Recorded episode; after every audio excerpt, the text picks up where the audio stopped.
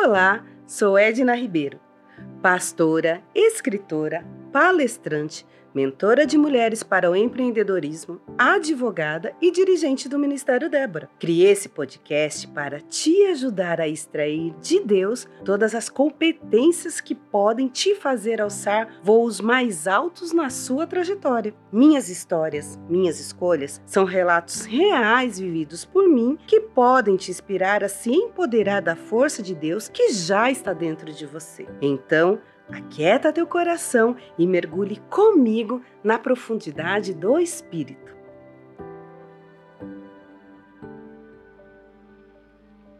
Olha como Deus é bom para você e para mim. Ele prepara tudo certinho para o tempo oportuno da vida dele tá bom? Da, aliás, das nossas vidas, né? Então, talvez dois anos atrás eu e você não tivéssemos preparados para ouvir o que o Senhor vai nos dizer hoje, mas Ele preparou, gente. Ele preparou desde lá você, eu, este lugar e esse tempo para que você extraia tudo o que Ele quer te dar hoje, amém? E o tema dessa palavra, dessa conversa que nós vamos ter, chama Figueira ou Tamargueira? Nossa, o que, que é isso? É, hoje você vai descobrir se você é uma figueira ou se você é uma tamargueira. Mas também não se preocupe, porque você pode não ser nenhuma das duas, tá? E isso não vai ser demérito para você, amém? Mas eu quero que você fique bem tranquila. E para que essa palavra produza efeito sobre a sua vida, eu quero que você não, não precisa levantar a mão, mas toda vez que eu perguntar algo para você, responda sinceramente dentro do seu coração, porque o Espírito Santo vai estar tá falando com você aí, no lugarzinho onde você está. Amém? Para nós falarmos a respeito dessa passagem aqui, dessa palavra, eu usei como um fundamento bíblico o livro de Jeremias, o capítulo, o, o capítulo 17, e está lá no versículo 6. E eu vou falar aqui para vocês o que, diz, o que diz aqui essa palavra. Ó. Jeremias 17, 6. Diz assim: Por que será como a tamargueira no deserto? E não verá quando vem o bem. Antes morará nos lugares secos do deserto, na terra salgada e inabalável. Nossa, o que, que isso quer dizer? Eu vou contextualizar aqui esse verso para você entender, mas a gente vai, antes de destrinchar esse versículo, que vai ser a nossa base, nosso versículo rema, a gente vai entender o que, que são camargueiras e o que são figueiras e o que, que é as raízes dessas árvores, amém? Então, contextualizando aqui essa palavra, é o seguinte: Jeremias foi levantado, foi chamado para profetizar para um povo que tinha sido liberto do Egito, que tinha visto sinais e maravilhas, tinha era descendente de um povo que tinha caminhado com, com Moisés, tinha visto o mar se abrir, tinha visto sair água da rocha, tinha visto cordonizes cair do céu, enfim. Esse era o povo que recebeu o livramento da escravidão. Mas esse povo, depois que eles então foram libertos do Egito, que eles entraram na terra prometida, eles começaram, gente, a fazer o quê? A agir conforme a sua própria vontade. Ah, eu vou, vou agir com o meu próprio entendimento. Será mesmo que eu preciso? Eu estou bem de vida, eu estou em paz, eu não preciso de nada. Eu não preciso de Deus, eu não preciso, eu, eu vou, vou, agir com o próprio, meu próprio entendimento. E isso frustrou o coração de Deus a tal ponto que o Senhor levanta Jeremias e fala para ele: olha, venha para você falar para esse povo se arrepender, porque senão a colheita vai ser bem difícil. E aqui é um desses momentos que Jeremias fala para o povo: vocês serão como tamargueiras no deserto, e não verá quando venham bem, antes morará nos lugares secos do deserto, na terra salgada e inabitável.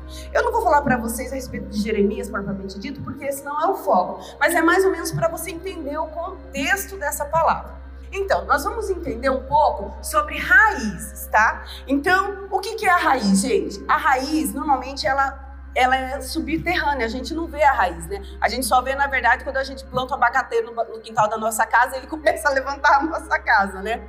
Quem já passou por isso? Ó, não quero nem te dizer, é horrível, gente, mas já aconteceu com a nossa família. Então, a raiz, ela é, é normalmente subterrânea, né? Então, há, no entanto, plantas que são dotadas de raízes especiais, como as figueiras.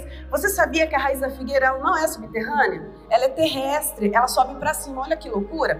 Então aqui, ó, qual é a função de uma raiz? Seu principal papel é sustentar e servir como meio de fixação da planta e absorver a água, porque na verdade a planta ela se nutre da água que ela recebe, não é verdade? Mas você vai ver que nem todas. A raiz, ela normalmente recebe, a, ela, como que ela se nutre? Ela se nutre da água. Então, ela tem ali o lençol freático, ela vai lá com as suas raízes, ela pega a água, ela recebe todo o nutriente para prosperar. E, e essa função, a raiz, além de tudo isso, ela serve para fixar a planta. Né, que absorve do solo essa água e os minerais contidos nela e para que daí ela guarda como reservinha, né? Nós mulheres temos essa pochete aqui é reserva de água, viu? Aprendi. Não é bom? Então, pode passar outra aqui. A figueira, ó, para você entender o que é a figueira aqui. Olha que linda a figueira, ó. Você tá vendo como ela não é composta de poucas raízes, ela é composta de várias raízes. As raízes elas vão subindo, olha, tá vendo? E ela fica a olhos vistos. E a tamargueira, gente, para você entender, que é uma descrição da figueira. A figueira é uma planta que gera frutos não tem apenas uma raiz, mas várias raízes e é encontrado em vários habitats do mundo, graças às suas, às suas várias estratégias, estratégias de sobrevivência. Olha só a tamargueira aqui. Gente, essa planta aqui, ela é pequena e tem várias espécies e ela vive só no deserto, só em locais secos. E você vai. Passa a descrição da tamargueira para mim antes que eu falei aqui, ó. Tá vendo? Ela é uma planta solitária e ela resiste a todas as intempéries do deserto. Todo aquele clima ruim da região, ela, ela resiste. E é tão engraçado que ela sempre está verde e ela serve de sombra para os viajantes que passam no deserto. Você sabe que esse, essa planta, ela dá fruto o tempo todo. Sabe que fruto que é? Tâmara. Que loucura, né? Agora, eu quero te perguntar o seguinte. Você é uma figueira que dá fruto só no momento estabelecido, oportuno, ou você é uma tamargueira que dá fruto o tempo todo, que serve como sombra para aquelas pessoas que precisam de ajuda, que está sempre ajudando, que está sempre socorrendo? Não precisa responder. Bom, vamos descobrir se você é uma figueira ou uma tamargueira? A princípio, se você fosse. Essa eu vou perguntar se vai erguer a mão. Pela essa descrição aqui, veja bem, a figueira ela tem várias raízes, ela vai buscar nutriente onde tiver para ela se tornar forte e dar fruto no tempo oportuno.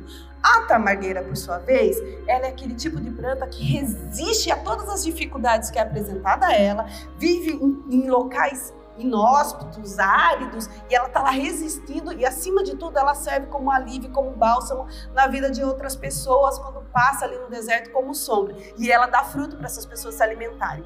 Hoje, quem diria que é uma figueira? Só faz assim. E quem diria que é uma tamargueira? Amém. Gente, no final, você pode mudar de opinião, tá bom? Amém? Vamos destrinchar então o versículo aqui? Bom, vamos lá, olha. Jeremias 17,6 diz assim: ó, será como a tamargueira no deserto. O que, que, o que, que ele quis dizer isso? O que o Senhor estava dizendo para aquele povo? Ele disse para aquele povo que ela seria uma, uma, como uma árvore solitária, sem umidade, seca, uma árvore que não ia conseguir reter os seus nutrientes. E ela fala assim, o versículo continua na parte B: Não verá quando chega o bem. O que quer dizer isso? Que ela vai sofrer tanto, com, tantos, com tantas situações, com tantas frustrações, que ela nem vai perceber quando alguém do lado está fazendo bem para ela. Porque aquela pessoa que já foi tão humilhada, tão machucada, tão ferida, tão enganada, tão traída, é ela não consegue enxergar alguém que está estendendo a mão para ela. Você lembra de Gideão? Gideão, ele estava frustradíssimo porque tinham vindo saquear novamente toda a plantação, os ladrões vieram saquear um povo rival, um povo rebelde. Ele estava frustrado, porque então ele pegou um pouco para que o povo não passasse fome de novo e estava lá cegando aquele trigo no lugar onde deveria amassar uva para fazer vinho. E quando o anjo chega, cheio de boas novas, trazendo a estratégia do Senhor para, para que ele livrasse o povo, o que, que Gideão faz? Gideão olha para o anjo, em vez de ver uma solução, alguém que queria lhe fazer o bem, que traria boas novas, o que, que ele faz, gente? Ele reclama. Ele reclama com o anjo do Senhor, ele reclama com Deus, ele cobra a Deus. Por quê? Porque ele estava frustrado, ele estava angustiado, na verdade, ele estava desacreditando que aquele anjo era mesmo de Deus e que viria para trazer uma solução. A tamargueira no deserto, o Senhor estava falando que aquele povo seria daquela forma, que mesmo quando quisessem fazer o bem para eles, eles não iam perceber o bem. Bom, ela seria, uma terra, ela seria uma terra salgada. Isso quer dizer o quê? Que as pessoas não iam querer estar perto dela, porque ela ia criar tanta confusão ao seu lado que a, a, a, ao redor dela não ia ser agradável estar. A terra ia ser salgada, não ia ser fértil, não ia dar para plantar. Então só ela viveria naquele lugar, sozinha, solitária. Uau, não, eu não quero ser tamargueira. Bom, não sei. Por quê? Vamos ver as características da tamargueira? Talvez você mude de ideia. Então vamos lá. Primeira característica da tamargueira, gente, ela é solitária. Isso quer dizer o quê? Que ela vive sozinha e não consegue conviver com mais ninguém por causa do seu temperamento. Ela sempre tem razão, gente. A pessoa tamargueira sempre tem razão. Você conhece alguém assim? Ah, eu sou assim, pastor, eu sei porque eu também fui, é terrível. Ela tem um senso crítico elevado. Você conhece alguém assim que não consegue delegar, que não pede ajuda porque acha que se, se delegar para alguém a pessoa não será capaz de fazer da forma que ela fez, da forma que ela, que ela faz, porque sempre o que ela faz é melhor, né? Você conhece? Tem alguém aqui? Não, lá só em Curitiba, né, gente? Ela é temperamental. Se não for do jeito dela, então é melhor nem pedir ajuda. Ó, você vai fazer, mas se não for do meu jeito, então você nem faz. Porque do meu jeito é certo. Aí eu vou lembrar, eu vou comentar com vocês, na verdade, que eu morava com, uma, com duas jovens, com duas moças, né? Uma delas chamava Sônia. E daí ela, é, ela tinha o jeito dela de fazer feijão e eu tinha o meu jeito de fazer feijão. E toda vez que eu fazia feijão, ela brigava comigo porque ela dizia que não era daquele jeito. E um dia eu cansei dela me criticar da forma que eu temperava o feijão. E eu falei para ela: Ó, oh, Sônia, deixa eu te falar uma coisa. Se você usa cebola, alho e sal, amém. Se eu uso alho, cebola e bacon, amém. Sabe por quê? No final o feijão vai ficar gostoso do mesmo jeito. Cada um tem um jeito de fazer as, a mesma coisa de várias formas e o resultado é o mesmo. Entende? Então, você tem que tirar o peso das suas costas de que só você pode executar aquele serviço perfeitamente. Eu lembro de uma época que eu era líder de mulheres e quando tinha um evento de mulheres, gente, eu me matava. Porque eu fazia decoração, eu bordava o quadro, eu, eu, eu, eu enchia a, a, almofada, eu fazia tudo, eu preparava tudo, eu falava não sei o que, eu. Gente, chegava no final do evento, eu, eu nem conseguia aproveitar de tão cansada que eu estava. E o Senhor me ensinou que ter braços fortes é uma bênção, porque Ele deu competências para cada pessoa, pessoa de uma forma diferente, para inclusive me ajudar. Porque às vezes alguém vai falar: Não, olha, Edna, sabe esse, esse sprayzinho aqui? Vamos fazer o seguinte, ó, vamos deixar ele aqui que fica mais visível. Talvez eu quisesse deixar ali ou aqui ou ali e não fosse tão bom as pessoas, os braços fortes que o Senhor coloca no nosso, na nossa vida, no nosso caminho, seja na igreja, seja no trabalho, seja na família, não são para dizer que a gente não sabe fazer as coisas, mas simplesmente para nos ajudar a levar, levar o fardo.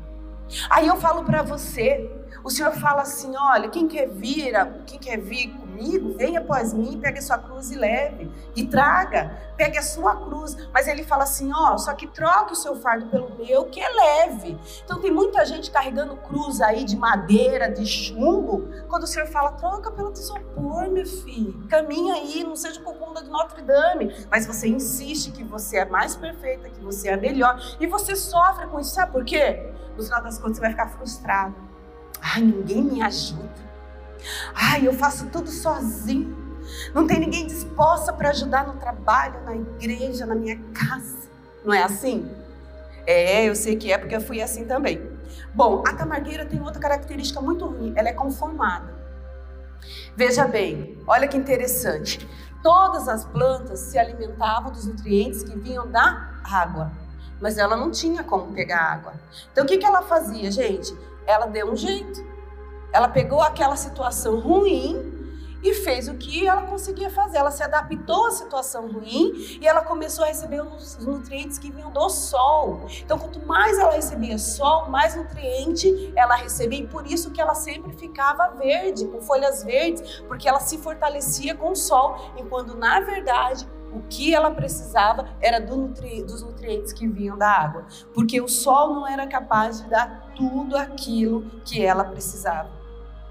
Você sabia que a tamargueira, a raiz dela, ela percorre, ela cresce até 80 metros para tentar alcançar água e ela não alcança. E daí as pontas das folhas dela se alimentam do sal que fica no deserto.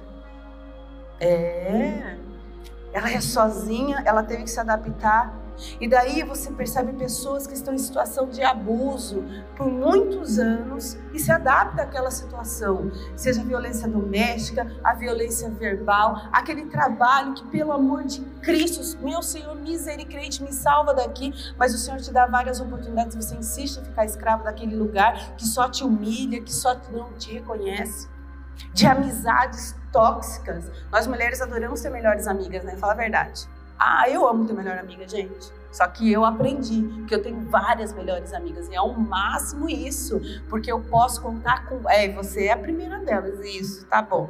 Mas enfim, mas além da Alice, eu tenho muitas primeiras amigas, sabe? Por quê, gente? Muitas melhores amigas, aliás, porque cada uma o Senhor fez com a característica própria, com o jeitinho próprio. Olha, eu dou o curso lá Curados para Curar lá em Curitiba e nós temos um, um módulo chamado Amizade.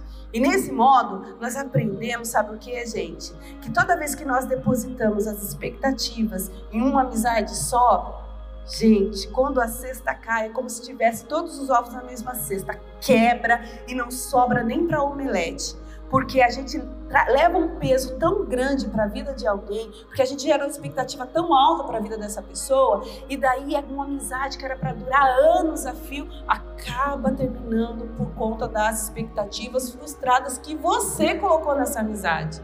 E acontece, gente. Então, olha aqui, abrindo um parênteses. A mesma amiga que vai rir com você das besteiras que você vai falar, não vai ser a mesma que vai chorar com você não vai ser a mesma que vai se aconselhar com você ou que vai te dar conselho. Por isso que o Senhor coloca características únicas em nós, para nós sermos bênçãos na vida umas das outras em momentos muito especiais. Veja, Jó passou por uma situação terrível e três amigos foram lá com o intuito de ajudá-lo, porque esses amigos eram os BFFs de Jó. Então eles amavam Jó. Mas chegou um momento que eles cansaram de ver Jó ali, sem reação naquela situação. O que, que eles fizeram? Começaram a apontar o dedo para Jó. Começaram a falar para Jó: oh, você está assim por isso, você está assim por assado. Será que aqueles amigos eram aqueles que de fato deveriam estar lá? Hum, isso é caso de se pensar. Às vezes você está levando uma amizade que ela é prejudicial só para você, porque ela é uma via de mão única, só você dá, só você dá, só você dá. Mas você tem medo de não ter outras pessoas que pensem que você é uma pessoa tão legal que mereça ser amiga sua. Mas eu vou te dizer, você é legal, sabe por quê? Você é princesa do Senhor, você é amada do Senhor, você é única, você tem qualidades que o Senhor deu só para você. Então, é que nem aquele amigo urubu. Gente, tudo aquilo que te leva para baixo, que te leva para afundar, cara, quebra os grilhões e sobe respira. Não vive tentando buscar a superfície só. Vai e anda sobre as águas. Fuja de situações e pessoas que possam contaminar a sua mente, impedindo, inclusive, de você lutar por um sonho. Se vocês olhassem para a minha vida no passado, vocês jamais imaginariam que eu estou, que eu iria estar aqui pregando nesta igreja neste momento. Porque a minha vida para chegar até aqui foram estradas e caminhos terríveis que eu tomei a decisão. E eu colhi frutos muito amargos. Mas chegou um tempo que Deus usou alguém que, por amor, como instrumento, que me resgatou. E se eu não se eu não tivesse dado ouvidos a essa pessoa? Eu lembro que essa pessoa viu potencial em mim, de amizade, de filho espiritual. E eu falava uma coisa que ela odiava, né? Eu falava assim: ah, essa bagaça não dá certo. E ela falava assim para mim: ah, você é tão bonita, fica falando bagaça. A gente trabalhava junto, né? E eu falava, e ela me convidava para célula, eu falava assim: é, eu vou pra cela, mas não me chama pra ir na igreja, hein? Não me chama pra ir na igreja. Gente, acho que eu fiquei o quê? Um ano e pouco indo só pra célula, na casa dela, mas na igreja jamais. E o Senhor usou a vida dela do jeitinho que ela é, com esse 1,60m, como estratégia para eu estar aqui. E ele me resgatou. Mas foi naquele momento também Mas depois daquele primeiro passo, houveram tantos outros que eu precisei dar para me livrar de pessoas que me contaminavam, me destruíam, de situações que me levavam para baixo. Isso são decisões que só eu e você podemos tomar. O Senhor vai sempre dar instrumentos para mim e para você de crescimento, de amadurecimento, de livramento, mas a decisão, gente, sempre vai ser minha e sua. Isso que é o importante. Então, falando aqui do conformismo, olha só, eu estava vendo ontem ali uma notícia bem modesta a respeito de como que os casos de, de internação de Covid lá na minha cidade haviam diminuído. Não é louco que a gente ficou com essa pandemia, vivemos num estado de sítio literal, literalmente, assim, né? Não militar, mas na saúde, e nós ficamos com medos, nervosos, as igrejas Olha como Deus é bom, deu instrumentos tão maravilhosos, né? Hoje, eu não sei aqui, mas lá na minha igreja a gente não parou com os, com os, cultos online, porque nós alcançamos multidões, além dos cultos presenciais que voltaram. Mas se não tivesse tido a, a pandemia, talvez a gente não tivesse despertado para isso, né? Mas o que eu quero dizer para você é que nós vivemos aterrorizados, com medos, reclusos. Eu lembro que no primeiro lockdown que deu lá, gente, a gente não podia sair nem para a porta da rua. Na minha casa era tão sério, porque eu moro numa casa, num condomínio com 56 casas, a gente não podia sair. A gente tinha que ficar presos dentro da nossa casa. Os primeiros três meses foram terríveis. E nós soubemos notícias de pessoas que entraram em depressão, pessoas, inclusive, dentro da igreja. Não nossa, graças a Deus, mas de igrejas vizinhas, amigas que a gente dava assistência, pessoas que se enforcaram com depressão porque não podiam ir na igreja, não podiam ter aquele alimento, sabe? Não, não conseguiam exercer, ativar a sua fé sozinhas. O que eu quero dizer com isso? Que passou esse tempo terrível, mas nós nos acostumamos com ele. Hoje, se a gente não tá de máscara, parece que falta algo na gente, né? Eu tirei e coloquei a máscara umas 10 vezes. Porque sem máscara parece que, meu Deus, tá me falta, eu tô nua, eu tô nua, né? Nós nos acostumamos, nós seres humanos temos essa tendência de nos amoldar para o que é bom e para o que é ruim. A tamargueira era exatamente assim. Ela via que ela não tinha condição de buscar nutrientes é, via, via raiz, nos rios. O que, que ela fazia? Ah, eu vou buscar no sol, vou me adaptar e vou viver do jeito que dá. Gente, o Senhor não quer pessoas conformadas. Não quer, ele quer os inconformados, porque você só vai alcançar a sua bênção, você só vai alcançar a sua vitória. Os seus projetos, eles só vão sair do campo da imaginação quando você se tornar uma pessoa inconformada. Quando você pegar e ir lá, como que o. Como, gente, vamos abrir outro parênteses aqui. O povo saiu do Egito. O Senhor não prometeu Canaã para eles? E como que foi? Então eu vou sair daqui e vou até Canaã, tá tudo certo? Não. O povo teve que fazer o quê? Conquistar. Eu conheço a história dessa igreja aqui desde que ela era ali, é, na, descendo na ruazinha, onde eu conheci Jesus no aniversário da igreja, no 17 de setembro, de eu não vou falar o ano porque ninguém precisa saber, mas eu conheci lá e era sonho ter uma sede própria. E daí, pessoas maravilhosas começaram a andar comigo. Eu aprendi a ter, a, a ter, um amor maravilhoso, uma paixão, algo especial pelo ministério infantil, porque pessoas como a pastora Mariana me ensinaram o amor àquelas crianças. A gente cuidava dos filhos da apóstola Débora, ai, eu que me entregando. E a pastora Sônia era nossa líder, né? Coitado do apóstolo Pio naquela época. Jesus, misericrente. Quando a gente foi fazer lá o Dia das Crianças, lembra, mano? A gente foi fazer o Dia das Crianças lá, cada uma tinha que vestir um personagem. Eu resolvi ser a tia é, bexiga, balão de, balão, balão, balão de bexiga. Gente, quando o pastor me viu, o culto tão sério, tão abençoado, entra nós lá, todo mundo comportado, com ordem e decência, eu todinha virada numa bexiga, um chapéu de bexiga, o pastor assim falou, não. Ai, naquele dia eu vi que foi demais. Mas enfim, tudo isso porque pessoas amadas andaram comigo, me amaram, me ensinaram. Eu falo, eu faço questão das meninas menores, como Alice, lá na minha igreja, ajudarem no Ministério de Mulheres. Por quê? Porque se nós não ensinarmos a criança no caminho que ela deve andar agora, como que vai ser quando elas crescerem? Ah, mas como que ensina no caminho? Ensina a palavra? Não, é pegando na mão, levando junto e ensinando a fazer. Nós tivemos um evento para mulheres agora chamado Experiência na Mesa para Fora. Essa menina trabalhou tanto que ela entrou no carro para ir embora comigo. Depois ela desmaiou no carro. Eu falei, glória a Deus, meu, meu papel foi cumprido.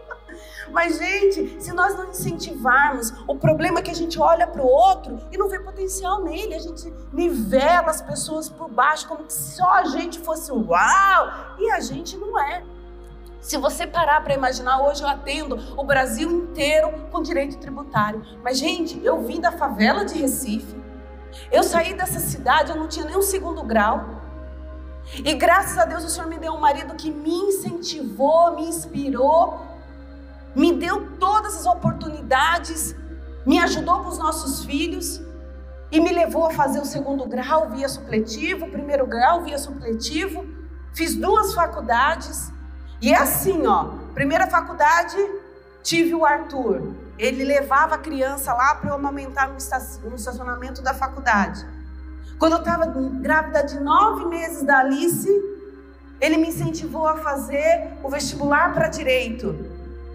E eu falei, aí meu sogro falou: faça, é seu sonho, sua paixão, faça. E daí você faz e você começa daqui seis meses. Imagina, era eu e uma jaca, né? Porque, gente, nossa, eu engordava muito quando eu ficava grávida, né? Meu Senhor da Glória. Era assim. Eu costumo brincar. Gente, eu, na verdade, eu gostaria de ser igual a minha sobrinha Jaqueline. Ela é uma moça robusta e ela é uma, o rosto dela é maravilhoso, porque é cheinho, ela é gordinha. E eu falava, Jaque, eu queria ser gordinha como você, para ser robusta, porque pelo amor de Deus, o Senhor não me favoreceu. Meninos, fecha os olhos e tape os ouvidos. Não me favoreceu com, uma, com a traseira, então se eu fosse mais cheinha, eu ia ser completa. Mas não, minha filha, o problema é que daí, quando eu penso que eu posso engordar para ser, não dá certo, porque daí só engorda aqui e aqui fina mais e aparece. O egoísmo do Senhor de não me dar um trocinho aqui, uma almofadinha aqui. Aí abrindo um parênteses mais alto ainda, gente, ó, vou dizer para vocês, vamos brincar, né? Hoje é noite de festa, não é pregação, porque se vocês quiserem que eu pregue, me chama para pregar que daí eu brinco. Eu não brinco, mas hoje a gente é dia de festa. Gente, você acredita que meu marido uma vez falou assim para mim: "Meu Deus, meu bem, assaltaram a sua casa". Eu falei: "Como? Assaltaram a sua casa lá e tu?". Eu falei: "Socorro, misericórdia, já tá pegando as coisas e vindo para cá". Ele falou: "Meu bem, mandaram sua mãe, seu paizinho, toda a família erguer para cima e falar: é um assalto. Eu falei: o que que levaram? A bundinha de todo mundo. Triste, mas é verdade. Mas é verdade. Bom, o que eu quero dizer com isso é que eu fiz o abençoado do vestibular e eu ia fazer isso mesmo, né? Eu ia trancar para neném e depois voltar. E eu fui lá, passei no vestibular e fui lá e trancar, fazer a matrícula e trancar ela para voltar seis meses depois. Mas aí o que, que aconteceu? Eu encontrei um reitor que ele era o coordenador lá do curso de Direito. E é claro, né, gente, não tinha como não me notar. Primeiro porque 32 quilos a mais, um vestido verde. Ai, Jesus, gente. A gente tem que ter amigo para dar uns toques na gente, não dá. Um vestido verde, ah, com as bolinhas roxas. Gente, quem não me notava? É claro que ele me notou. Eu não sei se ele vai falar comigo de dó de eu estar tá com aquela roupa ou de dó de eu estar tá quase ganhando o neném ali fazendo matrícula. Ele falou, ah, você tá grávida, não sei o que. A gente começou a bater papo ali e tal. E daí ele falou, eu falei, ah, eu tô então. Eu passei no vestibular, mas eu vim aqui fazer a matrícula e vou trancar. Aí ele falou, trancar? Por que, que você vai trancar a matrícula? Aí eu olhei pra cara dele e falei, não, não é possível que eu não esteja enxergando. Por quê, né? Falei, então, é que eu vou ganhar neném o mês que vem. Não, menina, não tranca não. Vai, você tem uma condição chamada condição especial. Você vai ficar em casa, você vai fazer os trabalhos de casa por um tempo, é, daí você vai ter, quando você tiver seu neném, beleza. Eu caí na marmota dele, fiz a matrícula, gente. Daí eu comecei a faculdade no dia 6 de fevereiro. No dia 12 de março, eu saí da faculdade para ganhar a Alice. Gente, eu vou dizer para vocês, tive a Alice, beleza, uma benção, graças a Deus, uma menina maravilhosa, uma bebezinha bem tranquila, e daí eu fui atrás do tal tratamento especial. Gente, quando eu descobri o que era o tratamento especial, eu queria cortar meus pulsos. Por quê? O tratamento especial era só o privilégio de não ir para a faculdade. Mas eu tinha que fazer os trabalhos que a classe estava fazendo, eu tinha que fazer as provas? Eu tinha que fazer tudo e sozinha. Ai, Jesus! Eu falei, meu Deus! Resumo da ópera. Fiz, gente. Nunca fiquei de DP, nunca peguei uma recuperaçãozinha, nada. e hoje eu estou aqui atuando para várias empresas de renome na área do direito tributário. E é tão engraçado que cada vez que aparece uma empresa que fala assim: Olha, doutora Edna, alguém te indicou, fulano tal. Agora mesmo estou atendendo uma empresa do Piauí. Eu nem sei como meu nome chega até eles, porque eu não consegui até hoje divulgar o meu escritório, porque não me, não me dá tempo. E porque eu ainda insisto com Deus que Ele vai me tirar da vida secular mas ainda não é propósito dele na minha vida. Mas o fato é que isso foi um mimo do Senhor para minha vida. Ele me realizou nesse sentido. Aí você pensa, nossa, uma, uma menina que morava lá na Maré do Recife, na favela de Pernambuco, virou advogada e tem várias empresas do Brasil. Pois é, gente, empresas como iFood, né, como tantas outras ali, concorrentes do iFood, a James, enfim, várias empresas eu atendo mas é pela graça do Senhor. Você sabe o que é mais legal nisso tudo? É que com o ministério Débora, o Senhor me levou a fazer um jejum de 40 dias. Nesse jejum de 40 dias, porque eu estava inconformada porque ele não me tirava da vida secular, ele falou: "Vem cá, minha filha, eu vou te ensinar algumas coisas". E daí ele me fez fazer um jejum de 40 dias e todo dia eu entrava no meu lugar secreto, no meu jardim, ia ter ali aquela conversa com o Espírito Santo. Gente, nesses 40 dias ele me ensinou e me fez fazer tantas coisas. Ele falava que em relação ao ministério Débora, eu precisava subir um degrau a mais. E eu falava, nossa, eu estou pedindo para ele me tirar da vida secular para me dedicar ao ministério Débora. Ele não me tira da vida secular, ele ainda manda subir um degrau a mais. Ah, tá querendo graça, né? Pelo amor de Cristo.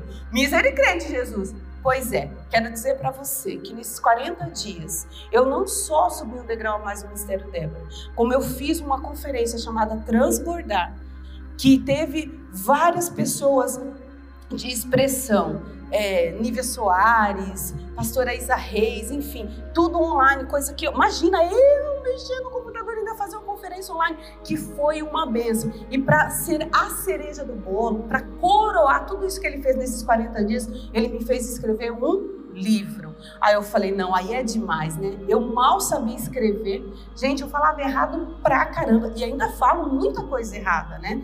Porque a minha raiz ali pernambucana, a gente tem alguns algumas falas, alguns trejeitos que é só do Nordeste. E que, por exemplo, aqui é, no, no, Sudeste o pessoal fala vive, lá o pessoal fala bebe. Você entende? Essas, lá fala talba. Aqui é outra coisa. Então, muita coisa errada, até que inclusive por causa da cultura, da criação, das influências sociais que eu vivia. E quando eu estava fazendo faculdade, meu maior medo, meu maior medo era a tal da monografia. Eu falei, gente, eu escrevo errado, eu sou péssima de gramática, eu tive uma, uma base muito ruim, isso vai dar ruim, eu vou reprovar. Resumo da ópera, fiquei cinco anos preocupada com isso. Quando chegou na hora de fazer a monografia, ela foi uma monografia de 98 páginas e foi publicada com 10. Você vê como o Senhor te capacita? Às vezes você está com um sonho aí, que está tão aí dentro de você há tanto tempo, entulhado, você acha que não é capaz. Claro que você não é. Mas não esqueça que aquele que te chamou, ele vai fazer a boa obra na sua vida, ele vai completar essa boa obra te capacitando e desenvolvendo as suas competências. Quando Jeremias foi chamado, ele também achava que ele não podia. Mas o Senhor fez o quê? Você pode ver lá no capítulo 1 de Jeremias, cara, uau! Nossa, ali naquele primeiro capítulo não precisava ter mais nenhum. Quatro situações. Eu até publiquei no Ministério Débora vindo pra cá, me achando, que agora fiz Reels. Oh, que chique. Bom, o que que acontece? Jeremias, gente, o que que o senhor falou? Eu falei, não, não tenho, não tenho competência aí. O senhor falou, não, eu te chamei desde onde? Desde o ventre da tua mãe. Eu já, já tracei seu, a sua estratégia de vida, o, seu, o plano perfeito para você. Vem aqui. Não, mas eu não sei falar o que eu vou falar. Aí o que, que o Senhor fez? O Senhor toca na boca de Jeremias para que as palavras dele entrem no interior de Jeremias e tudo que ele faça e fale seja pelo Espírito. Olha só, quando você continua lendo ali o capítulo 1, você vê que o Senhor mostra para Jeremias aonde que ele tinha que começar o seu ministério, aonde o pessoal estava mais é, fazendo coisas que desagradavam a Deus, mais metendo o pé na jaca, fazendo tudo. E tem, mais, e tem mais, ele no finalzinho, no último verso ali do capítulo 1, ele fala assim, ó, só que fica tranquilo, viu? Fica tranquilo. Um monte de gente vai se levantar contra você. Um monte de gente. Você já pensou em fazer algo e as pessoas, principalmente mais próximas de você, falam assim: você vai fazer isso? Não dá certo. Ih, quantas pessoas. Ih, tem um monte de gente já fazendo isso, não faz não. Ih, você já, já passou por isso? Pois é, ó, o Senhor falando para ele, ó, um monte de gente vai te perseguir, vai dizer para você não ir, vai dizer para não fazer, vai dizer que isso não é de Deus e tudo mais. Inclusive o profeta Ananias foi um dos que, foi, dos que foram usados para dizer que Jeremias não estava falando coisa que vinha de Deus não. Mas o Senhor falou assim, mas ó, fica tranquilo, porque eles não vão prevalecer sobre a sua vida, porque eu estarei contigo.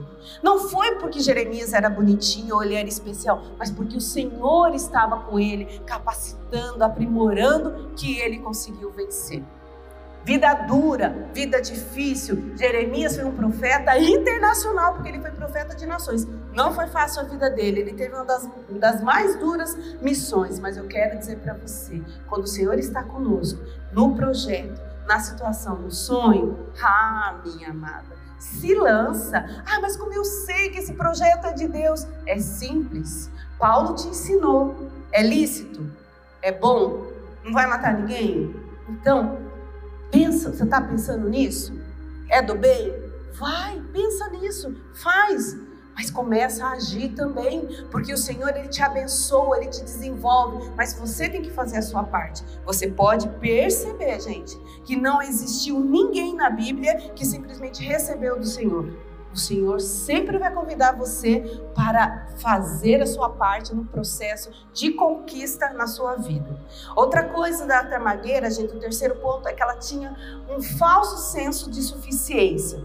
Veja bem, aparentemente ela resistia àquele, àquele meio árido, àquela situação difícil, ela era forte. Quantas pessoas já não ouviu? Não, e fulano, ah, não se preocupa com fulano, não, fulano é forte, não é assim? Ah, não, apóstola, apóstola precisa de oração? Ah, pelo amor de Deus, a apóstola é forte, ela é tá assim, não. Chorar, tu chora, mulher. Você, uma mulher de Deus? Não. O quê? Você se frustra, você se magoa. Ah, não, não é possível, né? Porque as pessoas olham pra gente e acham o quê? Que a gente, nossa, é super heroínas por estar aqui. Gente, vou dizer para vocês, nós não somos. Nós às vezes choramos, nós nos decepcionamos, nós nos magoamos, nós precisamos ser abraçados, nós precisamos que alguém venha e fale assim: olha, fica calma, tudo isso vai passar. Sabe? Eu e você somos assim. Nós precisamos simplesmente perceber como que nós estamos apresentando a nossa autoimagem para o mundo. Às vezes nós colocamos uma máscara de que somos fortes, que nós não precisamos de nada e nem de ninguém, e por dentro nós estamos destruídas, implorando por um socorro, mas a gente quer que o outro adivinhe que a gente precisa de ajuda. Ai, aqui é claro que isso não acontece, mas na minha igreja muito. Pastor nem me ligou. Ai, eu tô passando por isso, o pastor nem veio me visitar. O pastor nem sabe que você está passando por isso simplesmente porque você não teve a humildade de pedir ajuda. A tamargueira é assim. Ela tá lá vivendo naquela coisa só, naquela, naquela situação difícil, naquela circunstância que só Deus na vida dela, mas ela se coloca como se nada, não é com ela. Né, eu tô bem na fita, né? Não é hábito nosso quando as pessoas perguntam pra gente: "Oi, tudo bem? Como que você tá?" Ai, eu tô bem, graças a Deus. E por dentro você está querendo morrer, não é verdade? Ai, tá tudo bem, graças a Deus. Às vezes a gente faz isso, inclusive, para que a pessoa não aprofunde o caos, porque se aprofundar a gente vai chorar. Mas Deus quer mesmo que você chore, Deus quer mesmo que você peça ajuda, gente. Olha só que interessante, a tamagueira se finge tanto de forte que ela ainda ajuda os outros.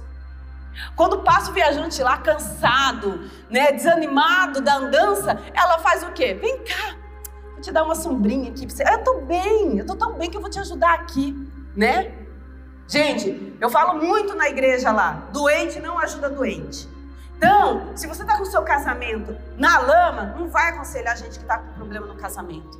Se você está doente da alma, magoado com alguém, não vai aconselhar alguém que está na mesma vibe. Sabe por quê, gente? Porque se você fizer isso, você corre o risco de falar pela sua razão, pela sua emoção, por aquilo que você está vivendo.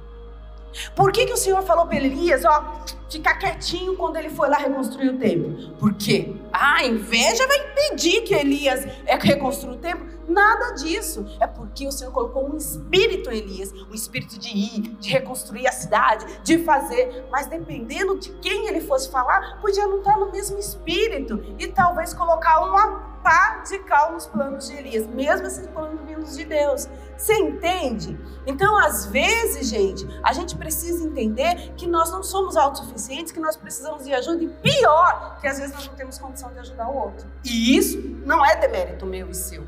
Ah, quando eu tô ruim, eu faço questão de que o povo saiba que eu tô ruim. Eu olho assim pro louvor, porque, gente, para mim não precisa pregação. O louvor, ele me ministra. Aí eu começo. O povo já sabe. Vamos orar para a pastora Edna. Porque eu não escondo.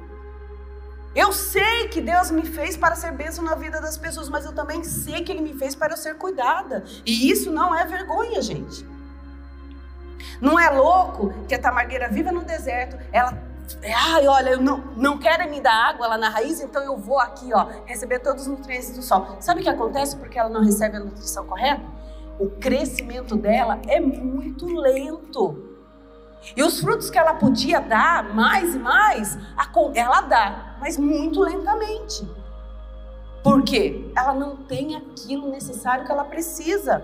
Às vezes a gente está na igreja, a gente está vivendo no nosso mundinho, no nosso senso de autocrítica, no nossa, ah, não, é aqui, ah, não, eu, eu, não fui chamada para servir. Eu fui chamada para ser servida. Então, eu ouço a palavra, eu, eu não quero ajudar, não quero fazer, não quero ser cuidada. As, quantos de nós hoje, eu falo, sabe, apóstola, que o, a nossa missão quanto cristãos não é com o povo lá fora mais. É resgatar os dentro de casa que ficaram sem emprego, desesperançados, que perderam pessoas que amam, que ficaram sem luz no fim do com essa pandemia. E ficaram com a fé avariada e abalada, gente. E para isso que o Senhor chama eu e você. A tamargueira, ela finge que ela é autossuficiente e na verdade ela precisa ajuda. E é assim, ó, hoje espiritualmente nós, pastores, estamos no estado de sítio espiritual. A gente não sabe para quem correr. Quem que está mais doente? Então, filhos, quem não chora não, mama, grita, pede ajuda, que nós vamos nos virar para você. Mas não viva sozinho no seu mundo, no seu deserto, porque o Senhor não te fez para viver só.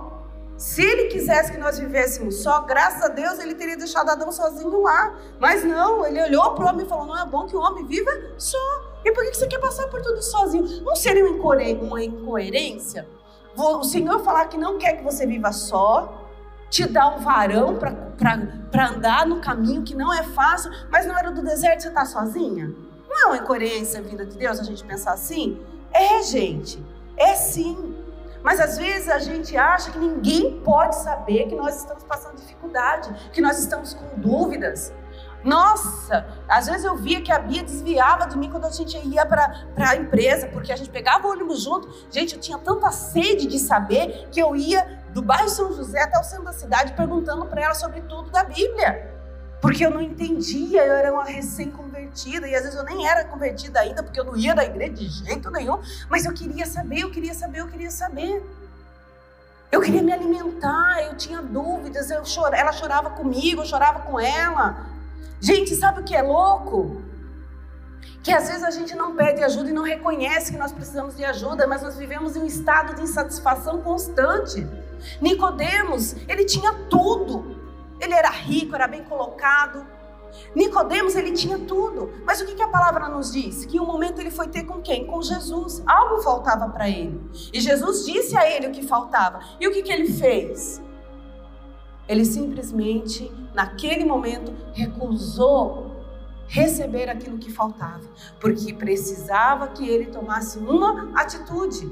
E a atitude, gente, é receber a paternidade que vem dos céus. É deixar ser cuidado, é deixar ser alimentado, é deixar ser liberto. E muitas das vezes é se deixar ser confrontado. Mas quem quer se deixar ser confrontado? Era difícil para mim. Principalmente quando a Bia falava para mim que bagaça era uma palavra horrível. Gente, eu era tão rebelde que um dia eu fui procurar no dicionário o que era uma bagaça. Aí eu cheguei lá, gente, cheia de razão na empresa, eu falei, Aí eu falei uma frase lá, incluía bagaça. Eu sabia que ela ia me repreender. Me repreender, minha chefe no serviço. Aí eu falei, agora deixa ela comigo, né? Eu falei, Bia, você sabe o que significa bagaça? Ela falou, não. Eu falei, pois é uma peça, olha só, uma peça automobilística do carro de Fórmula 1.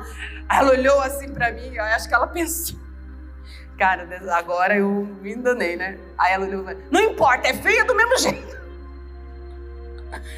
Você entende? Às vezes a rebeldia faz com que a gente viva só e fique mais tempo do que o necessário no deserto.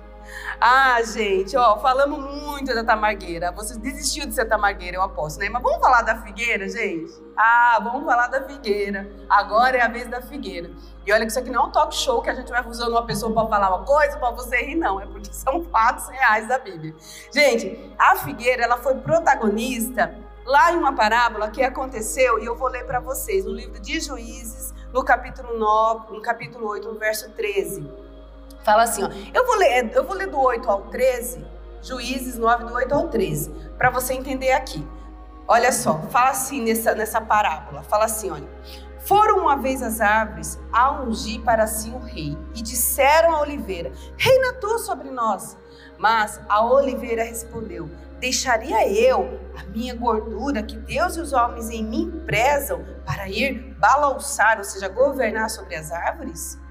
Então disseram as árvores à figueira: Vem tu e reina sobre nós. Mas a figueira lhes respondeu: Deixaria eu a minha doçura, o meu bom fruto, para ficar a balbuciar, é, a governar, é, balançar, né? Sobre, ou governar sobre outras árvores? Gente, essa é uma, palavra, uma parábola dita por Jabotão quando? Quando o rei Abimeleque, ele, que, ele matou os irmãos porque ele queria então reinar. Numa época dos juízes, que os juízes governavam a terra, que foi uma época onde houve o silêncio, do, que, foi, na verdade não foi nem um silêncio. O que, que aconteceu? Depois de Josué, o povo foi.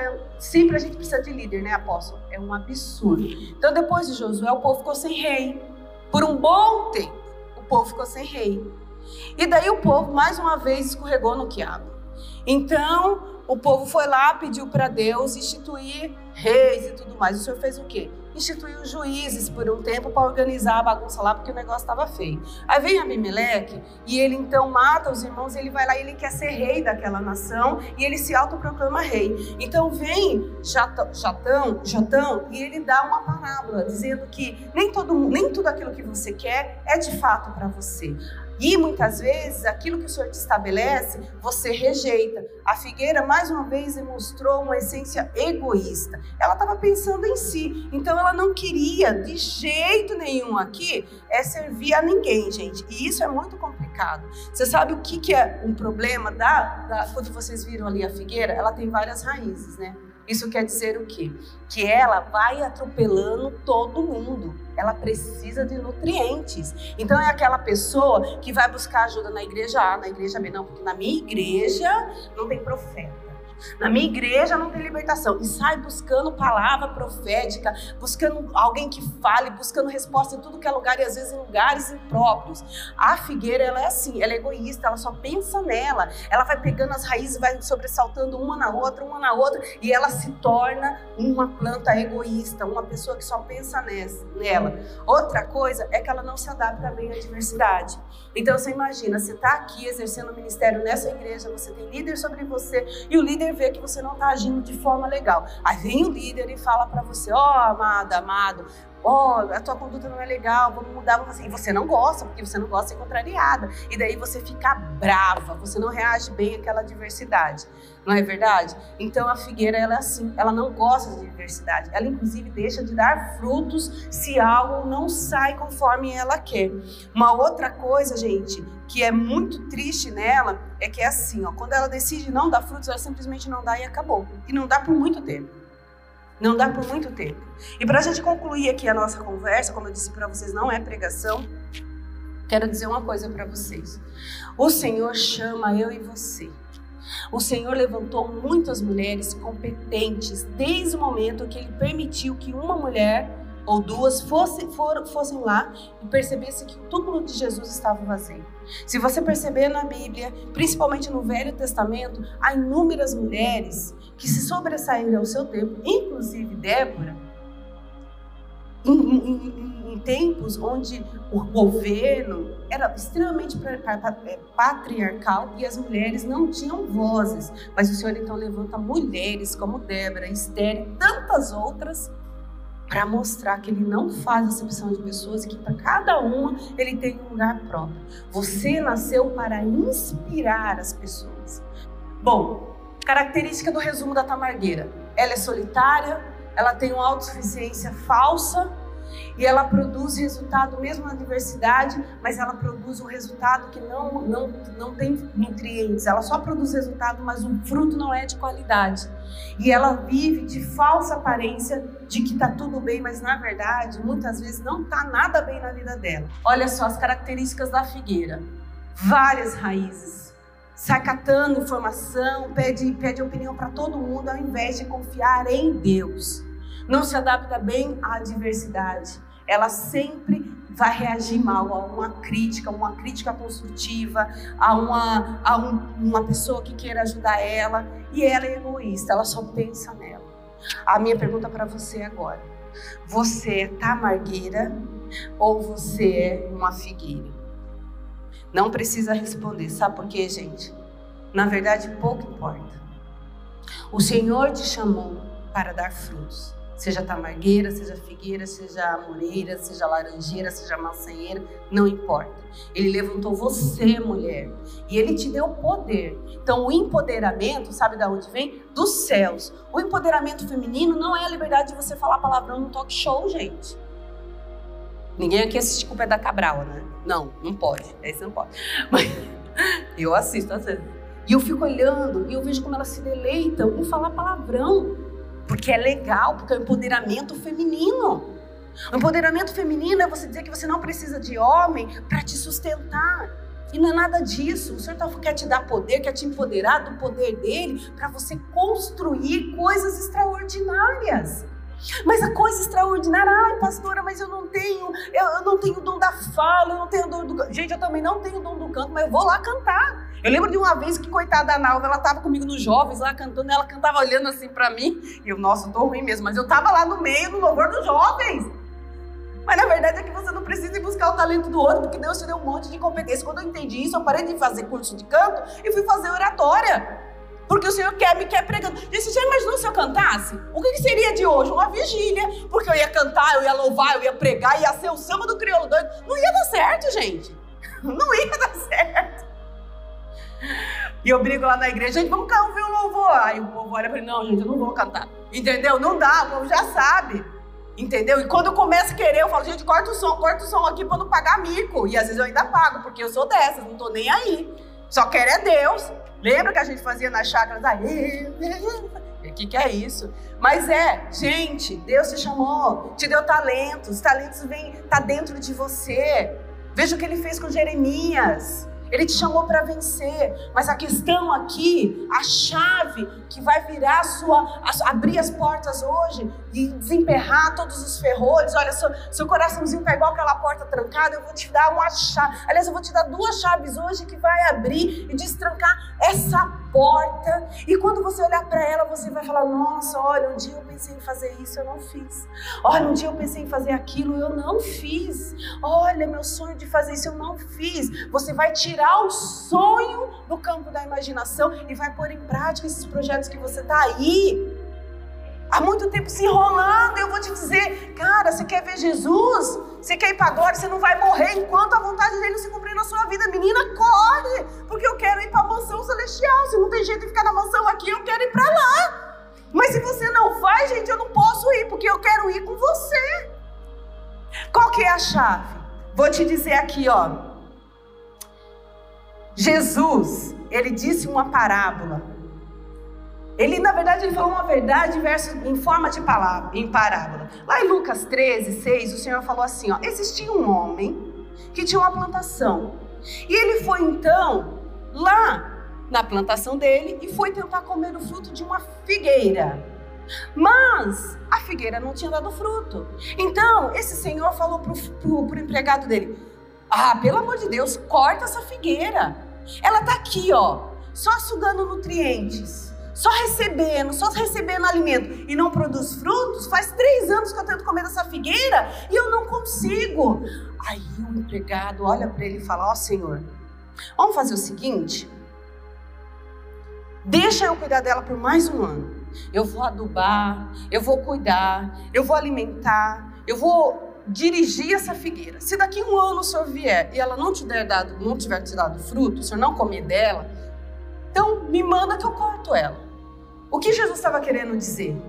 Cara, Ele não te chamou para ser multidão. Porque multidão é aquela pessoa que vem na igreja, se alimenta e vai embora e fica só com engordamento santo e não transborda para ninguém. Ele te chamou para ser vaso de prata, para transbordar na vida do outro. Então, vou te dizer, Deus está te libertando hoje da preguiça santa.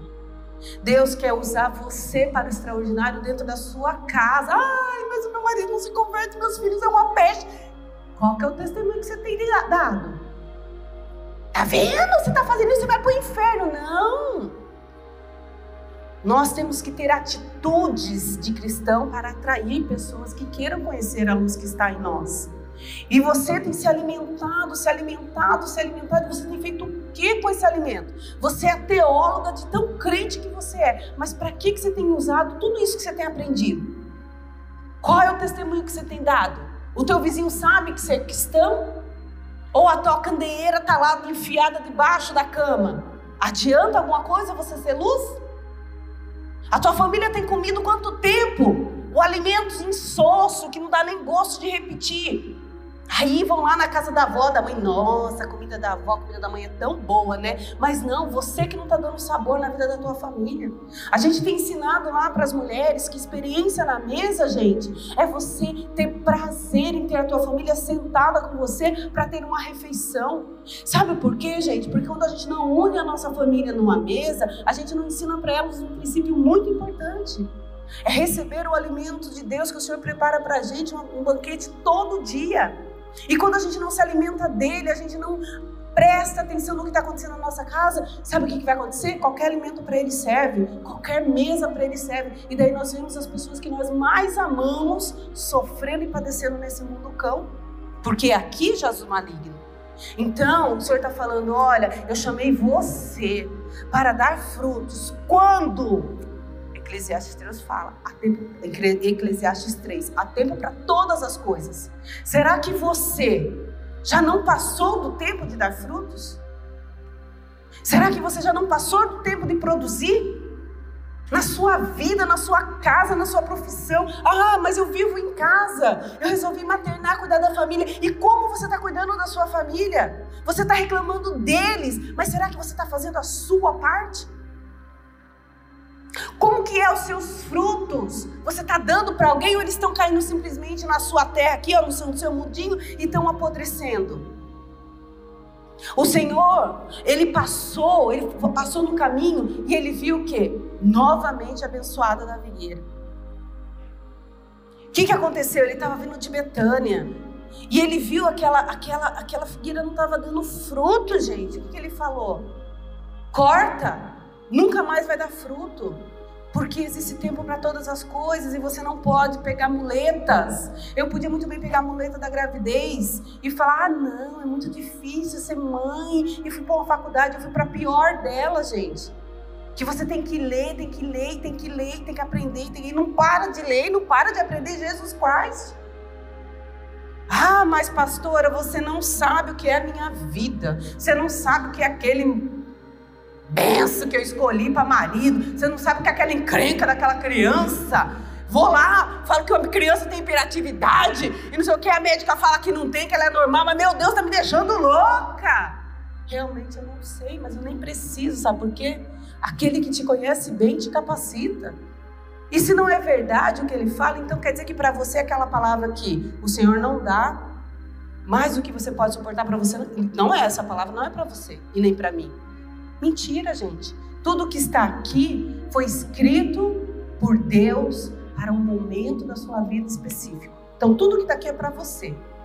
E o Senhor fala: hoje, escolhe o bem e o mal. Escolhe continuar vendo a vida passar, sendo coadjuvante da sua vida, ou escolha ser protagonista dela e se tornar uma mulher realizada e próspera em todas as áreas da sua vida. Porque a culpa não é do outro, porque se o outro te magoou, você está permitindo. Se você não prospera no trabalho, não é porque o outro é mais competente que você, porque você não está fazendo o que precisa ser feito. Então faça. Ah, sabe qual era o problema da tamargueira? Que ela não estava buscando o alimento no lugar certo. Então, gente, para finalizar, olha o que o Senhor fala em João 4, 13, 13 e 14.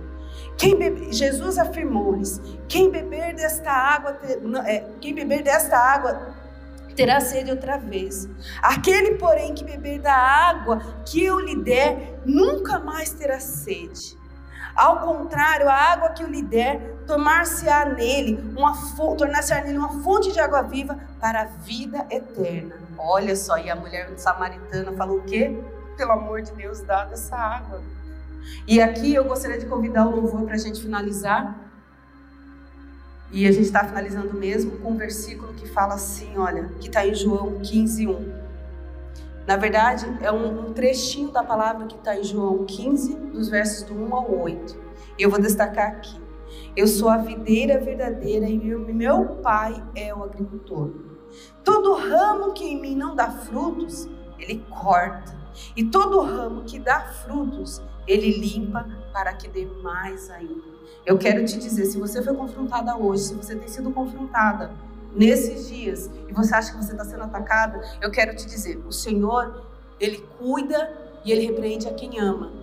E olha que interessante, Ele corta fora. Nós todos somos galhos dessa árvore da vida, que está plantada ali no ribeirinho e se alimenta e se nutre da água da vida que vem do trono de Deus.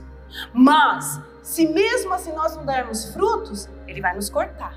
Mas sabe qual que é o mais maravilhoso, gente? Que se você der frutos, ele também vai te podar. Uau, hein? Ele vai dizer, ó, oh, faz assim, faz assado. E ele vai usar as vozes dos seus líderes, dos seus chefes, dos seus maridos, das pessoas que você mais ama, confia e respeita para aprimorar as suas competências. De qualquer jeito você vai ser cortado. A questão é para dar mais frutos ou simplesmente para ele te dizer: olha, parte de mim eu não te conheço. Amém? Vamos ouvir o louvor e depois eu quero orar por você em nome de Jesus.